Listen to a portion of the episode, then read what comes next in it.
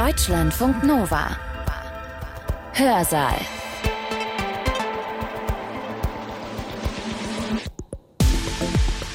Herzlich willkommen, ich bin Sibylle Salewski. Bei uns geht es heute um das, was hier beim Radio unser täglich Brot ist. Es geht ums Hören. Das Hören wird, bevor wir es überhaupt bewusst wahrnehmen, bereits ans Emotionssystem weitergegeben und wird da schon bewertet. Das ist der Rottweiler von meinem Onkel. Sie wissen sofort, in welcher Stimmung dieser Hund ist. Komm mir nicht zu nahe. Nimm mir nicht mein Futter weg. Die Rauigkeit entsteht durch die Kraft. Ja, ich spanne hier alles an, kann mit meiner Lunge äh, entsprechend Druck aufbauen und dann entsteht dann so ein, also in allen Horrorfilmen finden Sie ja sowas. Wenn ich dann komme, dann hat er ganz andere Töne. Man nennt es affiliativ, komm her und streichel mich. Wenn der Hund bedrohlich knurrt, dann haben wir Angst. Wenn uns aber schöne Musik bewegt, dann führt das manchmal zu echten Gänsehautmomenten. Unser Hören ist, egal ob im negativen oder im positiven, ganz eng mit unseren Gefühlen verknüpft. Wie das genau funktioniert und warum das so ist, das erfahrt ihr gleich in unserem Vortrag hier im Hörsaal. Unser Redner ist Eckhard Altenmüller. Er ist Musiker und Mediziner und Direktor des Instituts für Musikphysiologie und Musikermedizin in Hannover. In seinem Vortrag, da erklärt er im Detail, wie Hören funktioniert. Also zunächst einmal ganz einfach auf der physischen, auf der organischen Ebene, wie Schall auf unsere Ohrmuschel trifft, dort abgelenkt wird, wie er weitergeleitet wird ins Innere unseres Ohres, wo er dann auf feinste Härchen trifft, die von den Wellen bewegt werden, von den Schallwellen. Und dann gibt es ein ausgeklügeltes Verstärkersystem, das die Töne, die wir wirklich hören wollen, verstärkt und andere, die uns nicht interessieren, ausblendet. Aber das ist nicht alles, um das es in dem Vortrag geht. Altmüller erklärt auch, warum Hören ein aktiver Vorgang ist, den wir selbst steuern. Und er erklärt, was das mit uns und unseren Gefühlen macht. Mir hat dieser Vortrag übrigens viel Spaß gemacht beim Hören, nicht zuletzt deswegen, weil Altenmöller immer wieder Beispiele gibt, die er selbst vormacht, vorsingt oder vorgrummelt. A, E, I, O, U. Ah, t, t, t. Also, wenn ihr an sowas Spaß habt, dann hört jetzt zu. Der Vortrag, der hat den Titel Hörwunder und Täuschungen. Wissen wir, was wir hören oder hören wir, was wir wissen? Altenmüller hat diesen Vortrag am 22. September 2022 gehalten im Science Center Feno in Wolfsburg.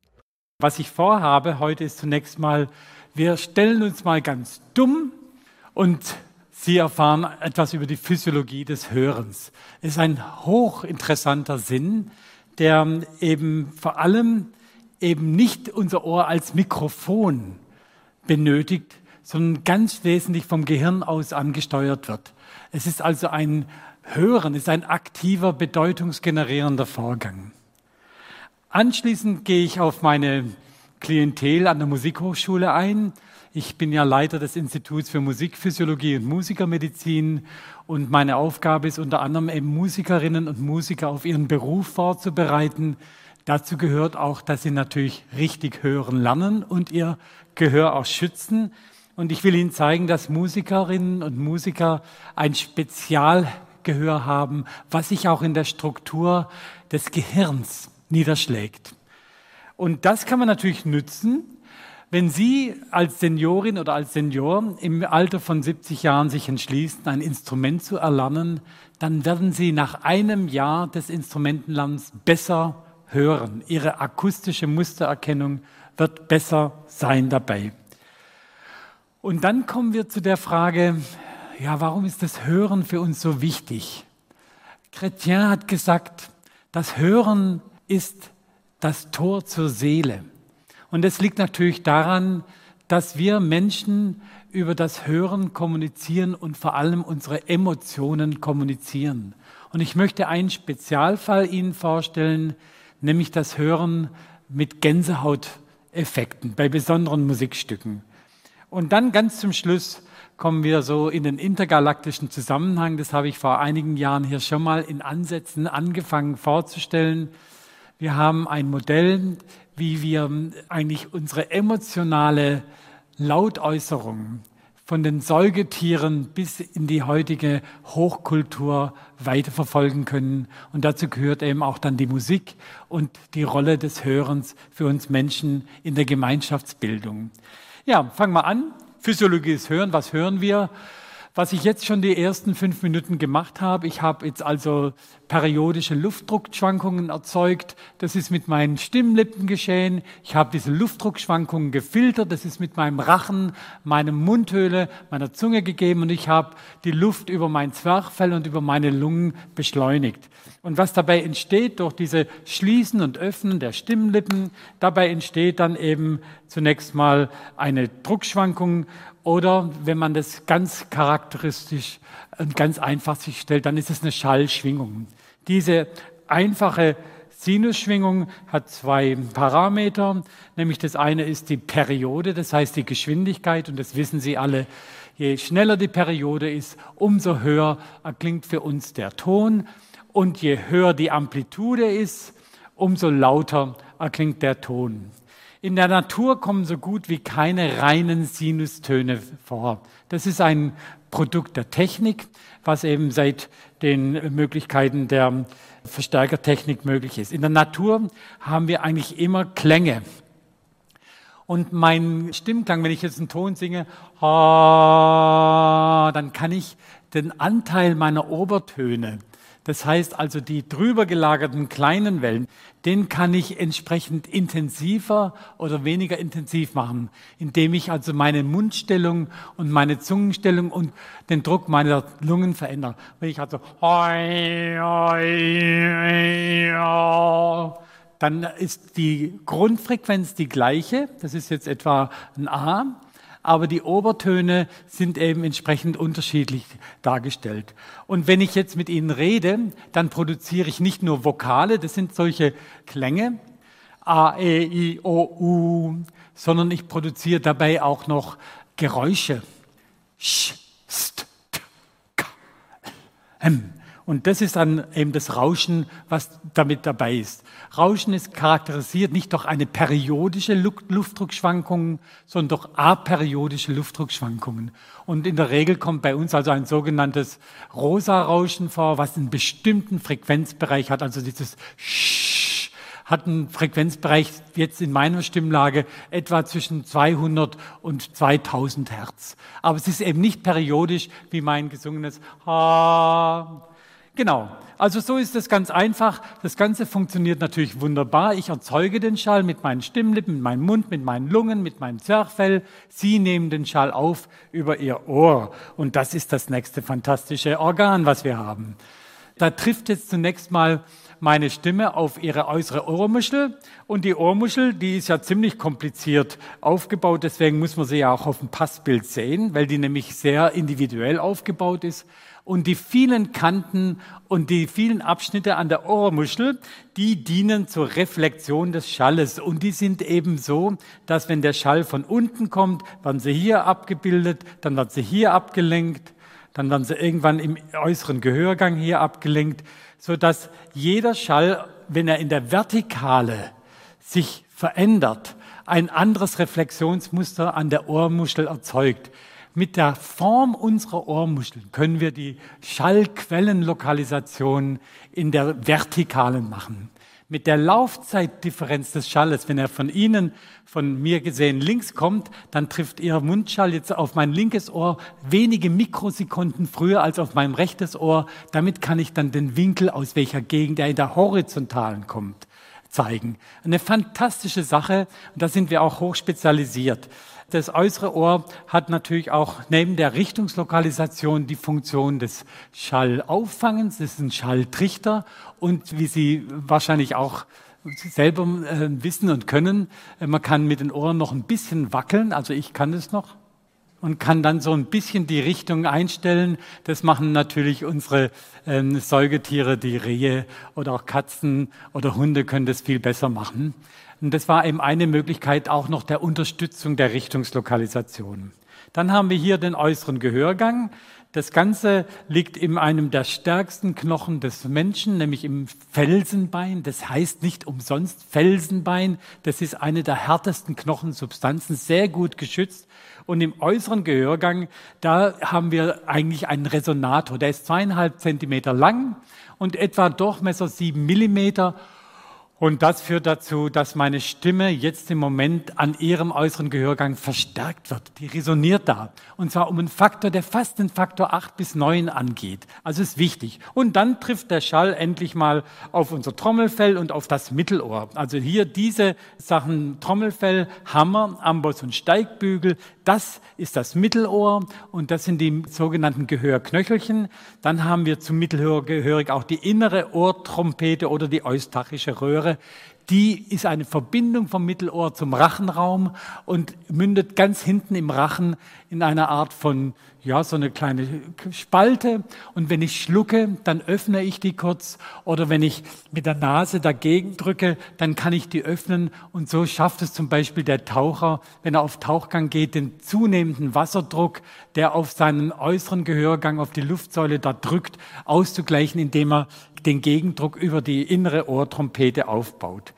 Die Gehörknöchelchen und das Trommelfell sind ein sogenanntes Impedanzwandlungssystem. Das heißt, der Luftschall, der relativ energieschwach ist.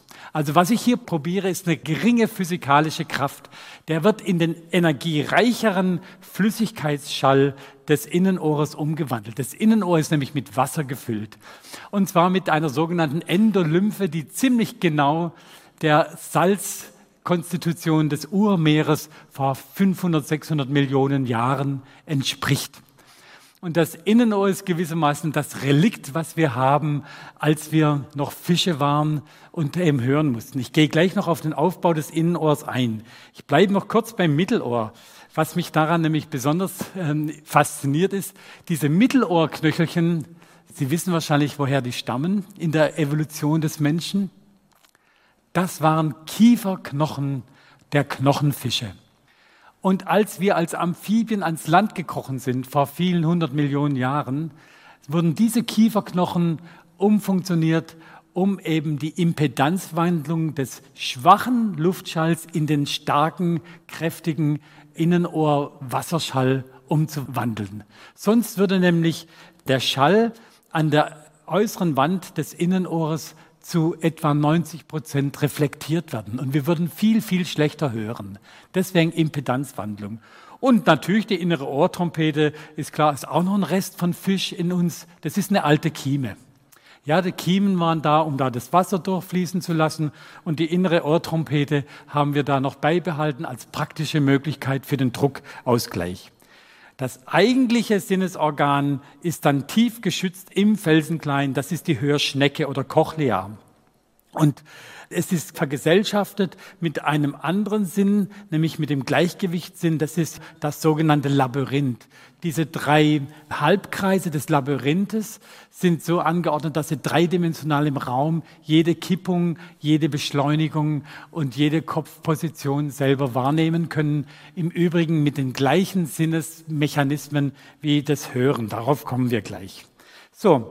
Ja, ist also fantastisch angepasst. Wir haben jetzt hier nochmal die Hörschnecke und jetzt schneide ich die mal auf. Dann sehen Sie hier, die enthält drei Kompartimente. Ist also eigentlich eine große Röhre, die in drei Kompartimente unterteilt ist. Die sind flüssigkeitsgefüllt. Und zwar die obere Röhre, die sogenannte Vorhofröhre Scala vestibuli. Da kommt der Schall an von dem Steigbügel hier. Das ist das letzte der Gehörknöchelchen. Der Schall kommt hier an, setzt die Flüssigkeit hier in Schwingung. Das setzt die mittlere Röhre in Schwingung. Da fangen dann an, diese komischen Gebilde, das sind nämlich die Sinneszellen hier, an mit zu wackeln.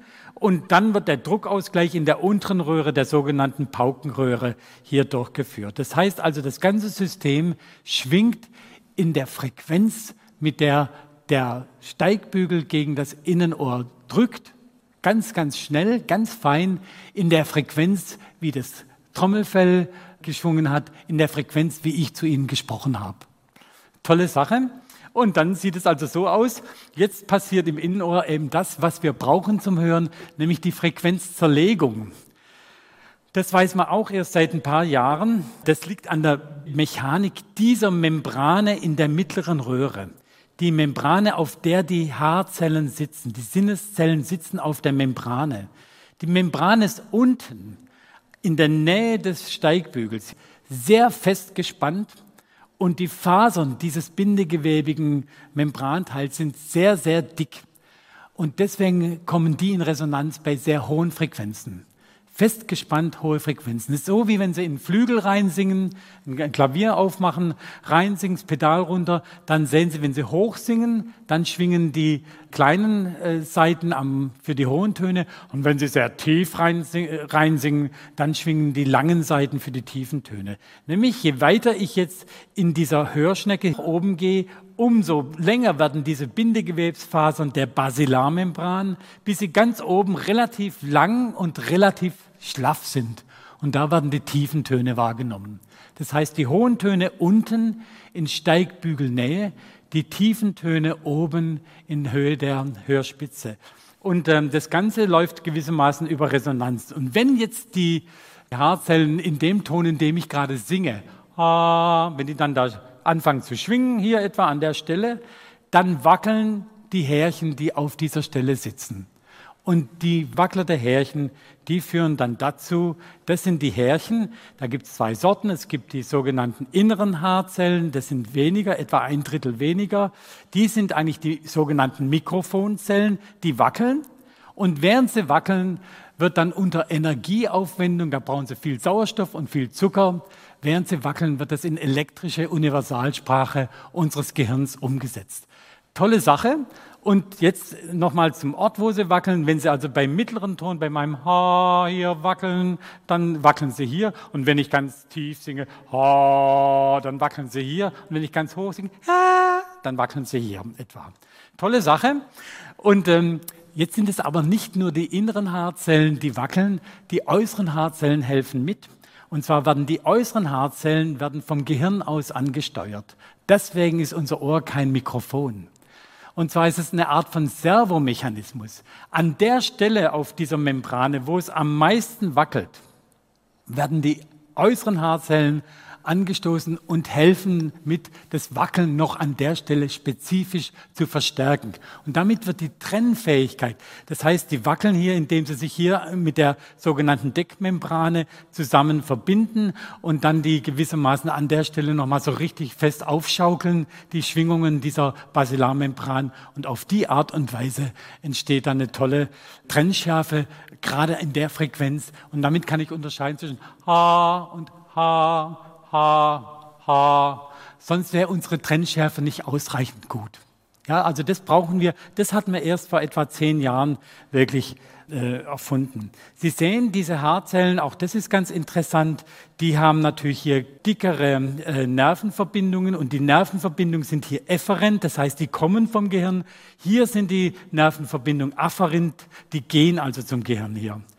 Ganze braucht eine Menge von Sauerstoff und Glucose und deswegen ist es gut, dass unsere Ohren gut durchblutet werden. Und Sie können sich vorstellen, wenn Sie eben eine schlechte Durchblutung haben, zum Beispiel wenn Sie Zigaretten rauchen, dann wird die Versorgung des Innenohrs mit Sauerstoff etwas schlechter sein. Und das ist einer der Gründe, warum starke Raucher etwa ab dem Alter von 40 Jahren messbar eine schlechtere Hörschwelle haben als Nichtraucher. Also falls Sie rauchen, versuchen Sie heute schon mal aufzuhören, dann bleiben Sie lange ähm, gute Hörer. Ja, Sie haben sich jetzt schon mit Ihren inneren und äußeren Haarzellen auf meinen Stimmklang eingestellt. Sie haben schon meinen schwäbischen Akzent und so weiter. Das haben Sie alles jetzt schon drauf. Und Sie hören jetzt zum Beispiel gar nicht mehr das Rauschen des Beamers oder das Rauschen der Ventilation hier. Das haben gewissermaßen Ihre äußeren Haarzellen, haben das jetzt schon unterdrückt. Dieses Rauschgeräusch verstärken Sie nicht, sondern Sie verstärken nur das, was ich jetzt im Moment mit meiner Stimme erzeuge. Ziemlich kompliziert, aber großartig. Und dann geht es jetzt weiter. Wir haben nur vom Hirnstamm geredet, aber wenn Sie jetzt genau gucken, Dann haben wir zwei Hörbahnen. Wir haben die aufsteigende Hörbahn. Hier haben wir nochmal unsere Hörschnecke. Hier tritt sie in den Hirnstamm ein. Dann wird's hier mal umgeschaltet. Dann wird's hier umgeschaltet. Dann wird's hier umgeschaltet. Und dann erst kommt es, frühestens dann kommt es erst zur großen Rinde, zum Schläfenlappen hier an unserer Seite. Und erst dann entsteht erst der bewusste Eindruck, dass ich etwas höre. Und ähm, Sie sehen auch, das Ganze geht äh, immer auf beiden Hemisphären, aber überwiegend wird die dem Innenohr gegenüberliegende Hemisphäre angesteuert. Gleichzeitig gibt es aber eben auch eine Bahn, die geht von der Hörrinde über die verschiedenen Umschaltstationen hinunter wieder an die äußeren Haarzellen und steuert gewissermaßen wie ein Verstärkungsmechanismus die Frequenzen im Innenohr an, die wir besonders gerne hören wollen. Wenn Sie also im Orchester sitzen oder als Zuhörerin nachher bei einem Konzert in Braunschweig zum Beispiel ähm, äh, dort äh, zuhören und Sie interessieren sich für den Klang der zweiten Querflöte, dann sagt Ihr Gehirn, verstärke die Frequenzen, die jetzt typisch sind für die zweite Querflöte und dann werden Sie die heraushören. Also es ist ein bewusster Heraushörungsakt. Viel wichtiger natürlich auch in allen sozialen Kontexten. Wenn wir zum Beispiel bei starkem Hintergrundsrauschen Sprache verstehen müssen, dann werden unsere äußeren Haarzellen angesteuert. Das Hören wird, bevor wir es überhaupt bewusst wahrnehmen, bereits ans Emotionssystem weitergegeben und wird da schon bewertet. Emotionen sind gewaltige Bewertungsmechanismen. Im Wesentlichen sagen sie, was ist gut für mich und was ist schlecht für mich was macht mir Freude und was macht mir keine Freude. Und das geschieht vorbewusst, bevor überhaupt das Hören unserer großen Rinde erreicht. Das hat natürlich auch evolutionäre Gründe. Es ist nämlich so, dass wir zum Beispiel bei sehr lauten Geräuschen dann schreckhaft zusammenzucken und uns zum Beispiel schnell in Sicherheit reflexartig bringen können, bevor wir überhaupt bewusst sind, was da jetzt gerade im Moment dieses Geräusch gemacht hat. Quietschen eines Autoreifens am Zebrastreifen oder sonst irgendetwas. Der zweite Punkt ist, es gibt eine direkte Umschaltung von hier, das nennt sich der Thalamus hier, äh, direkt zu den Gedächtnissystemen des Hippocampus, weil nämlich jedes Hören, auch jetzt, was Sie hier in die ganze Zeit jetzt schon machen, die letzten ja, fast 15 Minuten, jedes Hören ist Gedächtnisbildung und es lebt von der Gedächtnisbildung. Sie merken sich meine Sätze und Sie haben den Anfang des Satzes parat, um überhaupt zu verstehen, über was ich rede. Das heißt, Hören lebt auch vom Gedächtnis, weil es sich ja naturgemäß in der Zeit entfaltet. So, das war das Schwierigste vom ganzen Vortrag. Wenn man Berufsmusiker anschaut, dann sind die Berufshörer, die also das Üben eines Instrumentes oder der Stimme ist im Wesentlichen begleitet von ganz bewussten, bewertenden Hören. Also wenn Sie Musik studieren, dann bringt Ihnen Ihr Lehrerin, Ihr Lehrer bei, genau sich selbst zuzuhören. Die Klänge ganz genau zu imaginieren, antizipieren und versuchen mit den Möglichkeiten Ihres Körpers, Ihrer Zunge, Ihrer Lippen, ihrer Finger, je nachdem, welches Instrument sie spielen, zu realisieren. Das heißt, sie haben eine akustische Vision. Und das heißt, sie, im Prozess des Übens steuern sie immer auch ihre bewussten Hörregionen in der großen Rinde an. Und mein Freund und Kollege Peter Schneider hat vor 20 Jahren eine klassische Arbeit gemacht. Der hat einfach mal geguckt, wie groß ist eigentlich die Gehirnregion, die fürs Hören zuständig ist bei musikalischen Laien, bei musikalischen Amateuren und bei musikalischen Profis und hat dazu vermessen den ähm, sogenannten die Heschelsche Querwindung. Also das nennt sich Heschelscher Gyrus. Der sieht aus wie ein Y, ist so etwa zweieinhalb Zentimeter lang, sitzt oben auf der Innenfläche des Schläfenlappens und hat so eine typische Furchenform hier. Und die hat er einfach ausgemessen bei zwölf Berufsmusikern, zwölf Nichtmusikern und zwölf Amateuren. Dann hat er gemessen, wie viele Nervenzellen sind für bestimmte Töne zuständig. Und dazu hat er eine sogenannte evozierte Potentialtechnik genommen. In dem Fall hat er das so gemacht, dass immer 440 Hertz ba, ba, ba, ba, ba, ba, ba, ba auf die Ohren getroffen sind. Und er hat die Reaktionspotenziale an dieser Stelle im Bereich des Heschelschen Querwindung gemessen. Und je größer die Reaktionspotenziale der Nervenzellen sind, je mehr Nervenzellen gewissermaßen gleichzeitig auf den Ton ba, ba, ba, ba hinfeuern, umso mehr Nervenzellen feuern da. Man kann also an der Größe der Potenziale sehen, wie viele Nervenzellen sind an der, am Hören dieses Tones äh, beteiligt. Und Sie erkennen sofort, die professionellen Musiker haben viel höhere Reaktionspotenziale als die Nichtmusiker und die Amateure sind zwischendrin. Und dann hat er die Querwindung ausgemessen und da sehen Sie auch genauso wunderbar, die Nichtmusiker, die haben kleine, kümmerliche, weiße Stellen. Das sind die kleinen häschlichen Querwindungen, während die Berufsmusiker dicke, fette Querwindungen hier haben. Und die Amateure liegen wieder so zwischendrin. Und dann hat er was ganz Interessantes, hat er mich angerufen, das ist schon lange her, wie ich denn Musikalität testen würde. Was ist Musikalität? Was würden Sie für einen Test machen, um zu zeigen, dass die Musiker auch musikalischer sind als die Amateure und die Nichtlein? Was würden Sie da testen? Kann man verschiedene Sachen testen. Man kann Tonhöhenunterscheidungen testen, ob die bi, bi, bi, bi, ob Sie das unterscheiden können. Man kann aber einen Test machen, der als der wichtigste Test für Musikalität gilt, nämlich das musikalische Arbeitsgedächtnis. The Advanced Measures of Musical Audiation, Audiation. Das heißt, die Fähigkeit von Ihnen, in Ihrem Kopf mit Melodien die abzuspeichern und mit ihnen zu spielen und sie transformieren. Ein ganz einfaches Beispiel. In dem Test werden in der einfachsten Form zwei Melodien vorgespielt und Sie müssen hinterher nur antworten, sind die gleich oder sind die unterschiedlich oder sind die miteinander verwandt?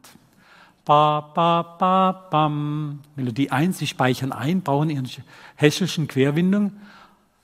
Zweite Melodie kommt, ba, bi, ba, bam. Jetzt müssen Sie überlegen, war das irgendwie verwandt? Es ist ja die gleiche Tonhöhe, sind die gleichen Töne.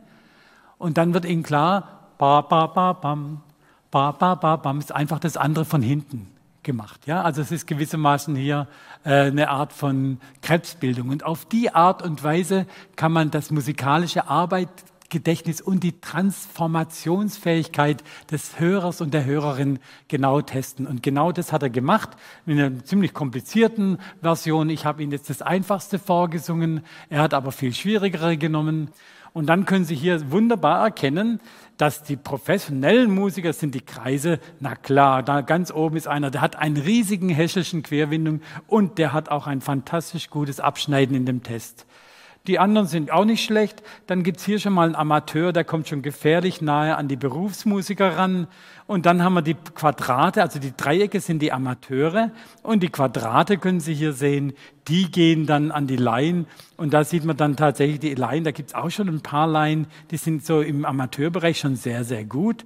Aber dann doch die meisten Laien sind hier unten, die haben einen kleinen hessischen Querwindung und haben eine kleine auditive Audiationsfähigkeit. So, also das fand ich ist eine schöne Sache. Und ähm, ich nehme das immer für meine Studenten, weil das mit der erste Versuch ist, der zeigt, und wie unser Gehirn sich auf langjähriges Training eigentlich einstellt. Er konnte eine Sache allerdings damit nicht beweisen. Was konnte er nicht beweisen? Es könnte ja sein, dass nur die, die einen riesigen hessischen Gyrus haben, überhaupt Musik studieren. Die eben schon von Geburt an einfach da bevorzugt sind. Die sind dann entsprechend unterstützt worden. Der Musiklehrer in der Schule hat erkannt, du bist musikalisch, du kannst schön singen, du kannst dir Melodien merken und so. Das konnte er nicht zeigen. Dazu braucht man eine Langzeitstudie. Und genau das haben wir gemacht. Aber nur mal ganz kurz. Also das Musizieren beeinflusst das Nervensystem auf vielen Ebenen. Zunächst mal werden die Synapsen, das heißt die Verbindungen zwischen zwei Nervenzellen im Gehirn, werden effizienter.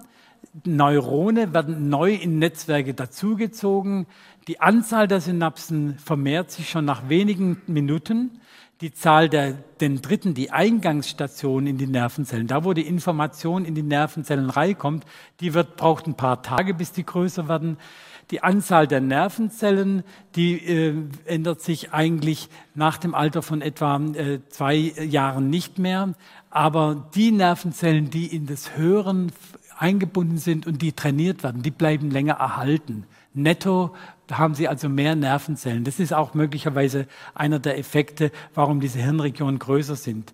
Die Bemerkung, das heißt die Isolationsschichten um diese, um diese Axone, die werden eben hier in dem Fall dicker, damit die Nervenzellen schneller miteinander kommunizieren können und genauer miteinander kommunizieren können. Und schließlich braucht man natürlich wie bei einem Muskel auch ein Stützgewebe und eine Durchblutung des Gewebes. Ja, aber er konnte eben nicht zeigen, ob unsere Musiker das jetzt von Geburt an haben und deswegen Musiker geworden sind oder ob es durch das Training gekommen ist. Und was wir gemacht haben, ist jetzt, das will ich jetzt kurz Ihnen erklären. Wir haben eine riesige Studie gemacht, wo wir Seniorinnen und Senioren Klavierunterricht erteilt haben oder Musiktheorieunterricht mit dem Ziel, ein Jahr lang den Unterricht zu erteilen und dann zu schauen, ob sich das Gehirn verändert hat. Also bei älteren Menschen, ob da noch diese Neuroplastizität stattfindet. Das Ganze ist äh, zusammen mit der Schweiz gewesen. Wir haben also hier jetzt insgesamt über 150 Versuchspersonen rekrutiert und da haben wir viel Werbung gemacht. Dann mussten das alles gesunde Ältere sein, im Alter zwischen 64 und 76 Jahren. Die durften keine großen Erkrankungen haben. Und das Schwierigste war, sie durften noch nie im Leben länger als sechs Wochen Musikunterricht gehabt haben. Das heißt also, wenn jemand zwei Jahre lang Gitarreunterricht hatte, damals vor 50 Jahren, dann fiel der für uns als Teilnehmerin, als Teilnehmer aus. Und dann haben wir diese Seniorinnen und Senioren getestet. Zunächst mal bekamen sie viele Fragebögen und dann bekamen sie ein Kernspintomogramm, wo dann die Hirnstruktur vermessen wurde. Und dann wurden sie zufallsverteilt in zwei Gruppen. Die eine Gruppe hat Klavierunterricht erhalten, die andere hat ein Fach erhalten, das hieß Musik erleben und verstehen. Und dann nach sechs Monaten wurde alles wieder neu getestet, die ganzen Bilder ab, also die Kernspintomographie wiederholt. Nach zwölf Monaten wurde es wieder getan. Dann kam leider Corona dazwischen, aber wir haben es geschafft, auch noch nach 18 Monaten sie dann noch nachzutesten, obwohl der Unterricht nach zwölf Monaten beendet war. Es ist die größte dieser Studien. Weltweit ist die teuerste Studie gewesen. Sie müssen sich vorstellen, als Seniorin jetzt auch während Corona dann ein Jahr lang zum Unterricht zu kommen, alle Tests mitzumachen. Das war schon ein sehr großes Commitment. Wir haben natürlich alle Unkosten erstattet und sie haben ein Klavier geschenkt bekommen, beziehungsweise und den Unterricht natürlich erhalten. Insgesamt waren es 156 Versuchspersonen. In Hannover hatten wir 92, in Genf 64. Es waren pensionierte Menschen, äh, sie waren alle Rechtshänder, sie waren gesund, musikalisch naiv und wir haben eben diese randomisierte Zuordnung. Sie mussten jede Woche für eine Stunde in den Unterricht gekommen, über zwölf Monate und sie mussten jeden Tag 20 Minuten üben. Wir hatten nur 6,4 Prozent Dropout-Rate in dem Ganzen. Das heißt also, weniger als 10 Prozent haben in dem Jahr aufgegeben. Davon nur zwei Versuchspersonen in der Klaviergruppe und acht in der sogenannten Musik erleben und verstehen. Der Klavierunterricht, der ist in sogenannten Dyaden erfolgt. Das heißt, Sie sehen hier so ein Dreieck. Da sitzt die Lehrerin oder der Lehrer und da sitzen die beiden Schülerinnen oder Schüler. Also wir haben auch diesen sozialen Aspekt versucht zu erhalten. Wir hatten insgesamt 17 Lehrer und was die machen mussten, war sehr körperbetont. Es fängt damit an, dass sie ganz einfache Sachen erstmal klatschen müssen. Es waren ja Menschen, die nie Unterricht bekommen haben und dann dazu gehen im Rhythmus. Das kommt Ihnen jetzt einfach vor. Es ist nicht einfach. Für jemanden, der noch nie Musik gemacht hat, ist es nicht einfach. Dann haben wir eben sehr viel so improvisierend gemacht. Notenlernen war nicht das Entscheidende, auch kein Drill, sondern es war eigentlich so mehr die Freude am Klang und an der Erzeugung von kreativen Klangmustern. Das haben wir dabei gemacht. Und dann viel hören, nachspielen, improvisieren, Notenlernen erst dann nach sechs Monaten und dann haben sie einfache Stücke mit beiden Händen gespielt. Und äh, was da etabliert werden muss, ist zunächst mal überhaupt die Verbindung zwischen Gehirn und Finger und Klang. Also man muss da vernetzen. Auch im Gehirn natürlich den Hörregion und die sensomotorischen Regionen zusammenschalten. Das ist nicht einfach. Dann muss das Timing genau sein. Da, da, da, da, ba, ba, ba, ba. Ist ja ein Rhythmus dabei. Und dann muss das Ganze natürlich auch noch, sagen wir mal, gestaltet werden emotional. Und das sind also Riesenaufgaben. Die zweite Gruppe, die hat äh, Musik erleben und verstehen. Das waren größere Gruppen und da ging es darum, dass sie Musik hören mussten und beschreiben mussten, wie die auf sie wirkt, mit Worten. Also, und das war dann so, man muss dann zum Beispiel Lieblingsmusiken raussuchen und wurde dann gefragt, was bringen Sie mit in der nächsten Stunde? Dann hat jemand zum Beispiel den Erlkönig von Schubert ähm, mitgebracht, hat sich die ganze Woche darauf vorbereitet. Die anderen haben andere Stücke für sich rausgesucht. Thema war in dem Fall das Lied. Und dann äh, kam, also da in der Stunde war ich zum Beispiel dabei, wo dann die äh, Kollegin, ehemalige Sekretärin in der Medizinischen Hochschule, 72 Jahre alt, dann die Erkenntnis hatte, dass Erlkönig von, also wer reitet so spät durch Nacht und Wind, das ist der Vater mit seinem Kind, das ist ja die Beschreibung eines Kindesmissbrauchs ist. Ja, und das fand ich irgendwie, also von, von ähm, der ist ja dann tot, der Knabe. Und ähm, dann hat sie die musikalischen Mittel von Schubert in diesem ähm, Lied wunderbar beschrieben. Sie durften eben im Wesentlichen die Vielfalt der Musikwelt erleben, aber sie durften nicht selbst singen oder musizieren. Das war eben der Punkt. Ich dachte am Anfang, die springen uns alle ab. Aber es war überhaupt nicht so. Unsere Studierenden, die Lehrer waren Studierende der Musikhochschule, Masterstudierende, die konnten die richtig ja, packen. Und wenn sie dann auch so ihre eigenen Lieblingsstücke vorgestellt haben, das war richtig spannend auch, muss ich sagen. Und dann kam auch Beziehung in der Gruppe auf. Und das fand ich auch, wurden natürlich noch viele andere Sachen dabei angesprochen aus der Biografie und so weiter. So, und dann haben wir sie getestet. Also es ist eine riesige Studie. Wir sind noch am, am Auswerten. Aber den Test haben wir jetzt fertig ausgewertet. Jetzt kommt eine Aufgabe für Sie. Wir haben jetzt getestet, wie ist die akustische Mustererkennung nach sechs Monaten. Und es läuft so, das ist der sogenannte Oldenburger Speech Recognition Assessment, also der Sprachverständnistest. Da ist ein Rauschen und darunter liegt eine Stimme. Und die sagt einen einfachen Satz, der besteht aus einem Namen, aus einem Verb, aus einem Adjektiv und aus einem äh, Nomen. Und jetzt hören Sie mal, was Sie hören und sagen mir, was Sie verstehen. Achtung, geht los. Thomas hat zwölf große Autos. Ich mache es nochmal, war jetzt nicht ganz so gut im Start. Achtung. Thomas hat zwölf große Autos. Was mit Autos? Ja, hat noch mehr? Haben Sie noch mehr? Zwölf ist dabei. Nochmal, ich mach's nochmal. Thomas hat zwölf große Autos. Thomas hat zwölf große Autos. Jetzt der nächste, jetzt wird's schwieriger. Achtung, da bin ich jetzt auch nicht sicher, ob ich das weiß. Stefan sieht 18 weiße Bilder. Ja, das hört man natürlich mit, mit Kopfhörer sehr viel besser, ja, muss ich dazu sagen. Und das Schwierige da, das weiß ich jetzt auch nicht. Also das, da höre ich, ich höre da auch noch Rauschen.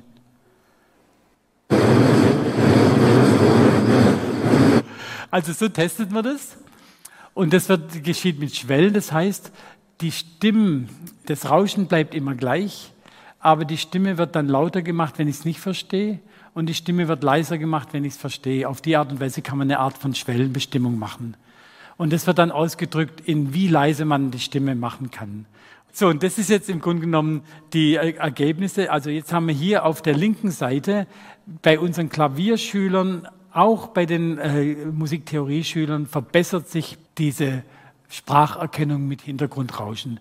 Und besonders deutlich ist es hier, in der, wenn der Klang auf das linke Ohr kommt und die rechte Hirnhälfte überwiegend beteiligt ist, dann tut sich vor allem in der türkisen Gruppe, das ist unsere Klaviergruppe, da tut sich deutlich verbessern. Das heißt, die hören feiner und können feiner die, die Muster herauserkennen. Das ist eine ziemlich wie soll man sagen, wichtige Fähigkeit. Sie wissen natürlich, dass eines der großen Probleme im Alter ist ja das schlechtere Hören. Und wenn man in größeren Gesellschaften dann nicht mehr versteht, was das Gegenüber sagt, dann führt es zu Scham, das führt zu Rückzug, das führt zum Teil zu äh, ja auch Depressionen. Und man kann eben mit dem Musiktraining diese Mustererkennung durch die Efferente vom Gehirn in das Innenohr gehende Bahn kann man eben dabei verändern.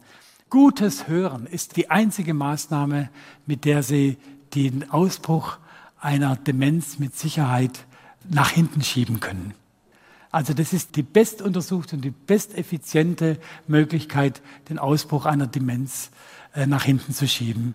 Die äh, Kollegen aus Braunschweig, Herr Pape, die haben ja diese 5L-Regel. Da heißt die erste Regel heißt Lauschen, gutes Hören. Das heißt, wenn Sie Bekannte haben, die schlecht hören, ermutigen Sie sie beim Hals-Nasen-Ohrenarzt und beim Akustiker, sich ein Hörgerät zu besorgen. Weil das die gesamte kognitive Arbeit, die ich den ganzen Tag über leiste, hören ist immer anstrengend und es trainiert gewissermaßen automatisch unser Gehirn. Also die 5 L ist Lauschen, Laufen, viel bewegen, lernen, ist auch klar, natürlich neue Sachen lernen, lieben, also äh, positive Emotionen und lachen, Humor. Das sind so die fünf, fünf Herr Pape hat es sehr schön mal auf den Punkt gebracht, die 5L-Regel. Ja, genau.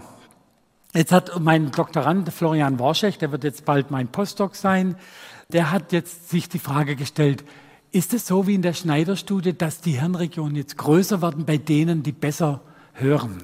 Nach dem Üben. Ja? Also auch noch bei Seniorinnen und Senioren, die vorher nie was mit Musik gemacht haben. Und es ist genau so, ich kann es Ihnen kurz zeigen, das ist der Schläfenlappen nochmal hier von der Seite.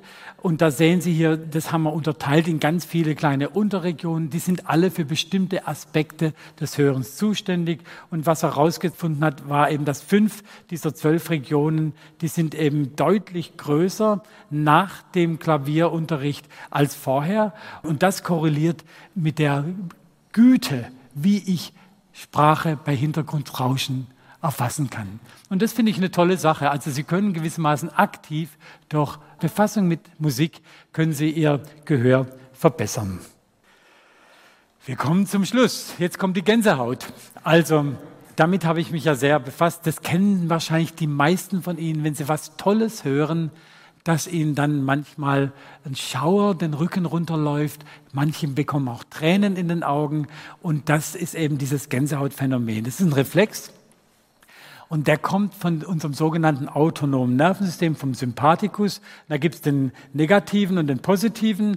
Der negative, den kennen Sie aus dem Schulunterricht, als man noch die Tafelkreide benutzt hat. Oder beim Zahnarztbohrer. Wenn Sie den hören, dann kriegen manche jetzt schon allein dran denken, kriegen Sie eine Gänsehaut hier. Und positive ist eben tatsächlich auch bei einer ganzen Reihe von akustischen Reizen. Es ist der Sympathikus und Sie sehen da so ein Haar. Und die Haare, die haben eben hier diesen Muskel, den Musculus arrector pili. Und ähm, eigentlich kommt der Gänsehautreflex ursprünglich aus der Wärmeregulation. Das war etwas, was Sie alle wissen. Sie kriegen die Gänsehaut, wenn Sie frieren. Und dann stellten sich, als wir noch Haare am ganzen Körper hatten, stellten sich die Haare auf. Und diese Haare, die führen dazu, dass die Körpereigenwärme nicht so schnell äh, wegtransportiert wird, also die sogenannte Transvektion. Und deswegen auch mit einer Gänsehaut hält man die Körperwärme einfach näher dran. Ja, und das haben wir eben jetzt genauer untersucht. Dabei haben wir nur die guten Gänsehäute angeschaut, nämlich die, die durchs Hören, durch Musik entstehen. Wir haben die, die durchs Berühren entstehen, das kennen auch die meisten, oder durch Druck auf den Blase, das haben wir nicht untersucht, auch nicht, wenn man was ganz Saures isst und auch nicht, wenn man einen tollen Landschaft sieht, da kriegen auch manche Gänsehaut, oder auch wenn man so irgendwie einen tollen Gedanken. Also ich habe einen Freund, der ist Mathematiker, wenn der eine Lösung gefunden hat, dann kriegt er eine Gänsehaut. Ja, also das ist auch eine ganz interessante Sache. Ich will Ihnen kurz mal zeigen, was wir da in der Forschung gemacht haben. Wir wissen heute, dass die Gänsehaut eigentlich einen suchterzeugenden Stoff in unserem Gehirn produziert, nämlich das Dopamin und das Endorphin. Und das hat mein Kollege Robert Sartori gemacht, hat Studenten gebeten, bringt eure Gänsehaut-CDs mit in das Laboratorium. Dann hat er sie in den Scanner gelegt. Dabei hat er den Stoff Dopamin dann auch noch radioaktiv markiert. Wir durften das in Deutschland gar nicht machen, das haben sie in Kanada gemacht. Und dann äh, haben die also Gänsehaut gekriegt. Und dabei ist es so, dass am Anfang in der Vorbereitung, jetzt kommt gleich meine tolle Stelle, da ist im sogenannten Caudatumkern, wird plötzlich das Dopamin gebunden und das wandert dann nach vorne in den sogenannten Akkumbenskern und der Akkumbenskern ist unser Lustkern. Da entstehen die großen Lüste. Und der führt dann dazu, dass das gesamte Gehirn überschwemmt wird mit positiven Schauern, Wohlgefühlen. Und das ist dann auch etwas, was letztendlich Sucht erzählt. Es gibt also so eine Art Zeitabläufe. Am Anfang ist vor allem dieses Kaudatum, also das ist die Vorbereitung. Und dann, so nach einigen ähm, Sekunden, kommt es dann im Akkumbenzkern zu einer massiven Ausschüttung von Dopamin. Und das ist dann das, was wir mit Schauer verstehen. Es gibt Menschen, die werden da tatsächlich auch dann süchtig danach. Und die ähm, fangen dann an, auch äh, immer stärkere Reizschwellen zu suchen. Und äh, die kommen zum Teil dann auch, auch in eine Art von Abhängigkeitskrankheit.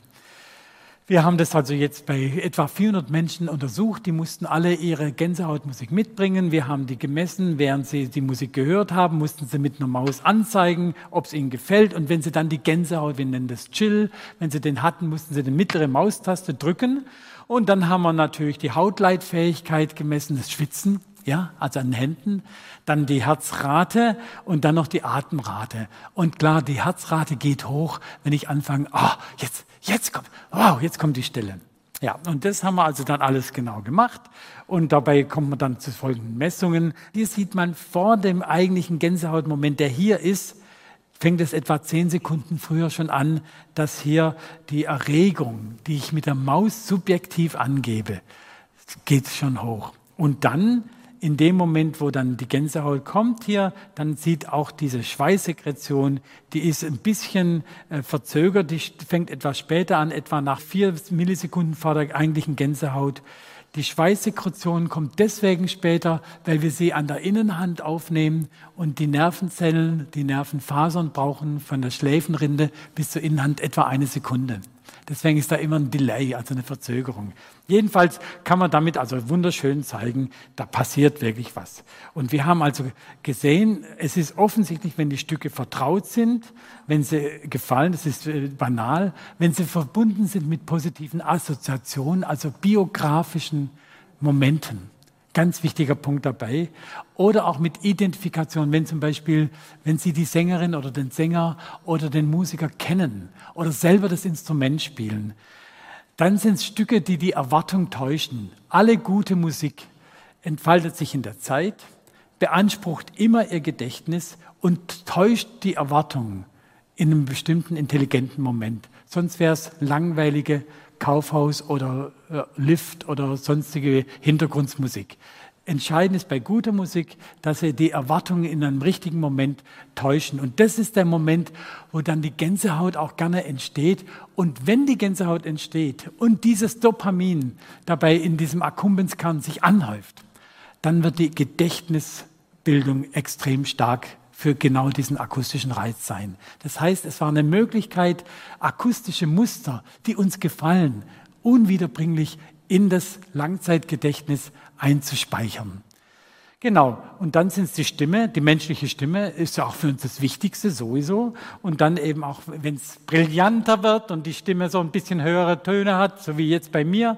Und dann natürlich auch noch ihre eigene Persönlichkeit, wenn sie sensitiv sind, wenn sie ein, feinere, ein feiner Mensch sind, ja, also sehr wach und niedrige Reizschwellen haben. Und deswegen wird die Gänsehaut bei Musik ausgelöst, die wichtige Lebensthemen berührt, nämlich Auftreten des Neuen, deswegen auch das Einspeichern. Also wenn ich in einem Musikstück plötzlich Strukturwechsel, ein ganz ungewöhnlicher Harmoniepunkt. Wow. Und das speichere ich dann gewissermaßen in mein Repertoire ein. Und das Zweite ist natürlich die Gemeinschaft und deren Verlust. Das sind also vor allem, wenn man Lieder nimmt oder Opern oder auch Songs, dann sind es eben die Themen. Es ist nicht nur die Musik, die die Gänsehaut unterstützt, sondern eben auch die Liebe, äh, Liebeswerbung, Trennung, Schmerz und Tod, die großen Themen man muss sich immer klar machen, wir sind die Kreatur im Universum, die die meisten akustischen Muster speichern und reproduzieren kann. Es gibt kein anderes Lebewesen, was so viele akustische Muster speichern und reproduzieren kann. Die Sprachen, ihr Französisch, ihr Deutsch, ihr Englisch, die ganzen Stöhner, Lachen, die Klänge, die sie von ihren Freunden kennen, dieses Oh, ah, alles sowas. Die Tausende von Melodiefetzen, die Sie im Kopf haben, alles, das ist ein riesiges Repertoire. Wir haben Zehntausende oder Hunderttausende von akustischen Mustern gespeichert. Kein anderes Lebewesen kann es. Und deswegen haben wir auch, Sie haben es ja gesehen, relativ großen Schläfenlappen. Wir haben von allen Säugetieren im Verhältnis gesehen, den höchsten, den größten Schläfenlappen, die größte Speicherregion für auditive Inhalte. Und das ist für uns natürlich extrem wichtig. Und ich komme jetzt eben zum Schluss. Warum haben wir denn so ein gutes Gehör und warum haben wir die Musik? Ich habe Ihnen da was mitgebracht. Das ist also vor etwa 50.000 Jahren kommen die ersten Musikinstrumente und das ist so ein nachgebildeter Knochenflöte. Die ist nachgebildet aus einem Rentier, Schienbein. Das hat ein Archäotechniker, Wulfein, hat es für mich gemacht. Und man kann die spielen. Und das ist auch ganz interessant. Ich kann Ihnen mal vormachen, wie die Geburt sind.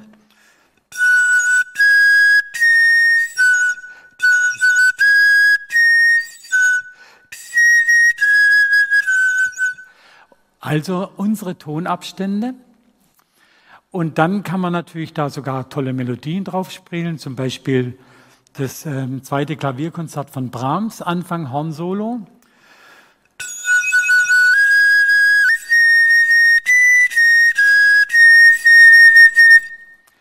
Also tolle Sache.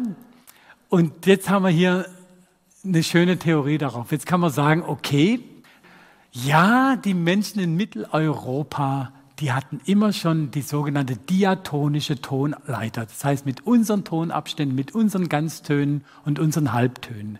Das ist, wenn man so möchte, eurozentrisches oder kulturblindes Verhalten. Wir wissen nämlich nicht, was die Urzeitmenschen vor etwa 20.000 Jahren darauf gespielt haben. Man kann da auch ganz schrecklich drauf spielen. Also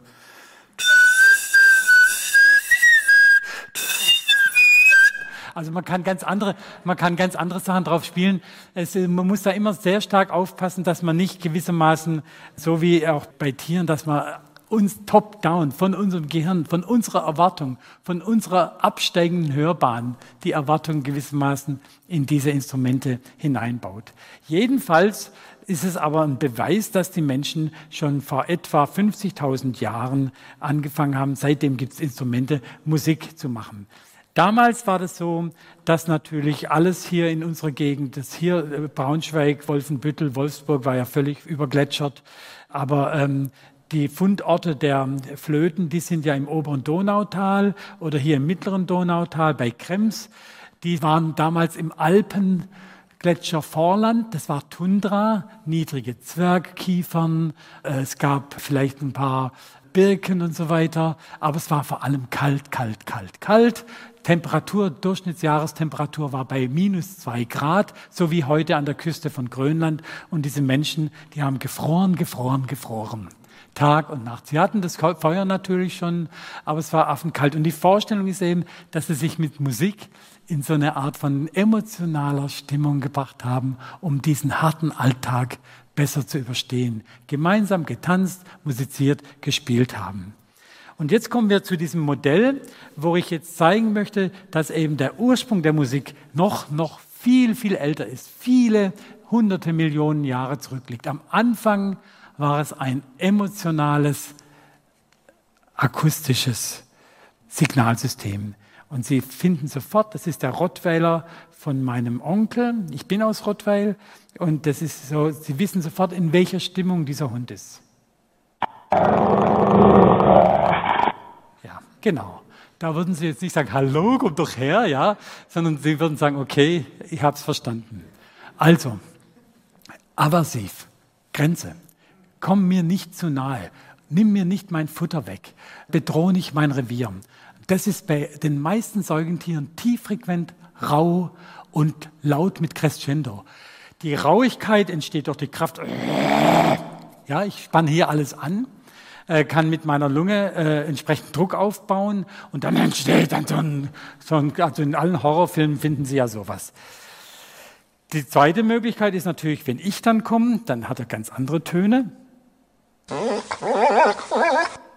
Ja, also das ist dann gewissermaßen, das, man nennt es affiliativ, komm her und streichel mich. Ja, du bist keine Bedrohung für mich. Und so kann man sich das vorstellen bei vielen Säugetieren. Das waren am Anfang auch bei uns Menschen, bei den Primaten, unseren Vorgängern, emotionale akustische Signale in sozialen Zusammenhängen und die sind universell. Das versteht jeder.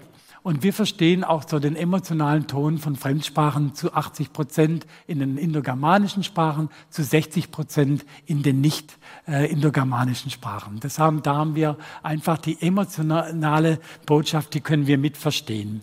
Ja, das hat der Professor Scherer aus Genf äh, damals rausgefunden.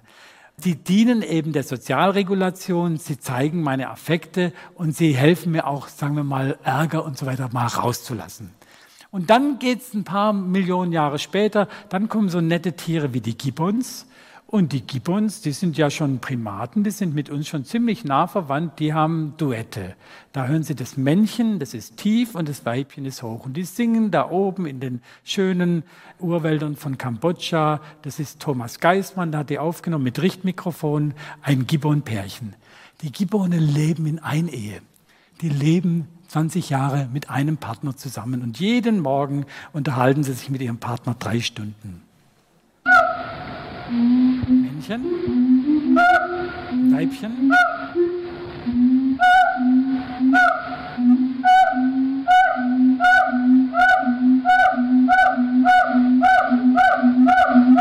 Das muss man schon üben, oder? Ja, also das ist jetzt drei Stunden, das machen wir jetzt nicht. Das ist natürlich Bindung. Ja, es geht darum, dass sie im Grunde genommen die Partnerschaft äh, neu binden wollen, gleichzeitig das Revier dabei auch abstecken. Ja, das ist auch ein Signal an die, das Gibbon-Pärchen nebendran, wenn man so möchte. Das ist ziemlich kompliziert, weil man nämlich in unserem Gehirn, Sie müssen das hören, müssen es aufnehmen, müssen dann gleichzeitig in der Pause Ihr motorisches System präparatorisch vorbereitend ansteuern. Dazu brauchen wir schon ein ziemlich gutes Stirnhirn. Also motorische Kontrolle. Und deswegen habe ich hier auch geschrieben, das ist eben rhythmisch-motorische Aktivierung in Gruppen, hilft der motorischen Reifung. Da muss tatsächlich in unserem Nervensystem einige Voraussetzungen müssen da während der Erziehung in den ersten Lebenstagen und Monaten passieren. Und natürlich ist es, das hat man untersucht bei den Gibbons, die schütten in dem Moment das Bindungshormon Oxytocin aus und fühlen sich ganz fantastisch, wenn sie die Stimme ihres Männchens oder ihres Weibchens jeweils hören. Ja, und dann haben wir die Voraussetzungen zur rhythmisch-melodischen Diskriminierung und Strukturierung. Dann konnten wir im Grunde genommen die Sprache einsetzen, hier nicht weit von Wolfsburg in Schöningen. Die primitiven Neandertaler, früher war es Homo ähm, erectus, äh, die damals gejagt haben, die haben die Pschewalski-Pferdchen in die Sümpfe gejagt und dann mit Speeren von einer anderen Gruppe erlegt. Dazu brauchten sie Gästen. Diese Gästen waren also hier diese, äh, bring du mal die Pferdchen rüber, und äh, macht ihr mal mit euren Pfeilen. Und diese Handgesten, die ja in manchen einfachen Kulturen auch noch heute üblich sind, die wurden dann nach und nach internalisiert, weil die natürlich nur am Tag funktionieren und nur dann funktionieren, wenn ich den Partner sehe. Und wir waren ja lange Zeit überwiegend nachtaktiv. Also Homo sapiens nimmt man heute an. Deswegen war es natürlich enorm praktisch, wenn man rufen, hey ihr, bringt mal die Pferdchen hier rüber. Ja, und dann wurden diese Handgästen in Stimmgästen umgewandelt. Die Gästen sind gleich übrigens äh, im Gehirn verarbeitet wie die Sprache. Und Sie haben sicher schon erkannt, dass ich Linkshänder bin und deswegen mehr mit der linken Hand gestikuliere als mit der rechten. Und das spricht eben für mein rechtzeitiges Sprachzentrum auch. Also das ist eine interessante Sache. Und die Musik haben wir aber trotzdem beibehalten. Und das finde ich eben auch toll, weil es gewissermaßen, mein Kollege Anirudh Patel nennt es eine transformative Technologie des Geistes, nämlich wir haben mit den Voraussetzungen, die wir jetzt hatten, Stimmkontrolle, Atemkontrolle, Vokalisationskontrolle, hatten wir eine Möglichkeit, Emotionen auszudrücken, die mitzuteilen, Bindung gemeinsam zu erzeugen, Wohlbefinden zu erzeugen. Und das war genau das, Spiritualität, Gesange bei Trauerritualen und natürlich die verborgenen Qualitäten, nämlich jeder, der Musik macht, der singt, zeigt ja viel mehr von sich, als dass er nur Musik macht. Er zeigt, dass er fleißig ist, dass er geübt hat, dass er ein Netzwerk hat, was ihm ein teures Instrument kaufen konnte. Er zeigt, dass er keine Emotionen verbergen muss. Er zeigt, dass er gesunde Lungen hat, dass er schön Feinmotorik hat, dass er intelligent ist. Das sind alles die Hidden Qualities, die eben mit dem Musizieren einhergehen. Und dann natürlich, was wir gerade gehört haben, das Hörtraining, akustische Mustererkennung, Bereicherung des akustischen Repertoires in einer sicheren Umgebung, Gedächtnisbildung und dabei eben auch noch Glückshormone. Und ganz zum Schluss haben wir dann eben die Musik als Sprachträger für die ganzen Epen, die Odyssee, die Iliade oder dann die äh, Paul Gerhardt Lieder und die Lieder von Martin Luther die eben die wesentlichen christlichen Inhalte unwiederbringlich ins Gedächtnis der Gläubigen eigentlich einpflanzen wollten mit Hilfe der Lieder. Und damit haben wir eigentlich was Tolles. Das kommt jetzt wieder meine Heimatstadt Rottweil. Da haben wir nämlich Orpheus. Und Sie sehen, er kommuniziert mit seiner tollen Musik so, dass die Tiere, hier die Vögel, der Hund, da hinten, das kann man jetzt nicht gut sehen, ist ein Löwe, die wilden Tiere, die kann er damit bezwingen, konnte mit allen eigentlich dann kommunizieren. Und er ist eben an einer Sache gescheitert, das wissen Sie auch, als er Eurydice aus der Unterwelt geholt hat. Das ist eine sehr weise Fabel. Er ist gescheitert am mangelnden Vertrauen. Er hat nämlich nicht vertraut, dass die Götter, die ja so erweicht waren von seinem tollen Gesang, von seiner tollen Musik, sie haben gesagt, okay, wir geben dir zum ersten Mal einen Menschen aus der Unterwelt wieder zurück zum Leben. Und er geht diesen langen Weg vom Hades hoch. Und während er geht, wachsen die Zweifel, haben die mich nicht überlistet, haben die mir. Und dann dreht er sich um, weil er halt kein Vertrauen hat. Und dann muss Eurydice zum zweiten Mal runter. Aber das ist eine andere Geschichte, ein anderer Vortrag. Vielen Dank. Das war der Musiker und Mediziner Eckhard Altenmüller über das Hören. Er hat seinen Vortrag am 22. September 2022 gehalten in Wolfsburg im Rahmen einer Vortragsreihe zum Thema Wahrnehmung. Und organisiert hat diese Vortragsreihe das Science Center Feno in Zusammenarbeit mit der Akademie der Wissenschaften zu Göttingen und der Braunschweigischen Wissenschaftlichen Gesellschaft. Deutschlandfunk Nova. Hörsaal. Jeden Sonntag neu auf deutschlandfunknova.de und überall, wo es Podcasts gibt. Deine Podcasts.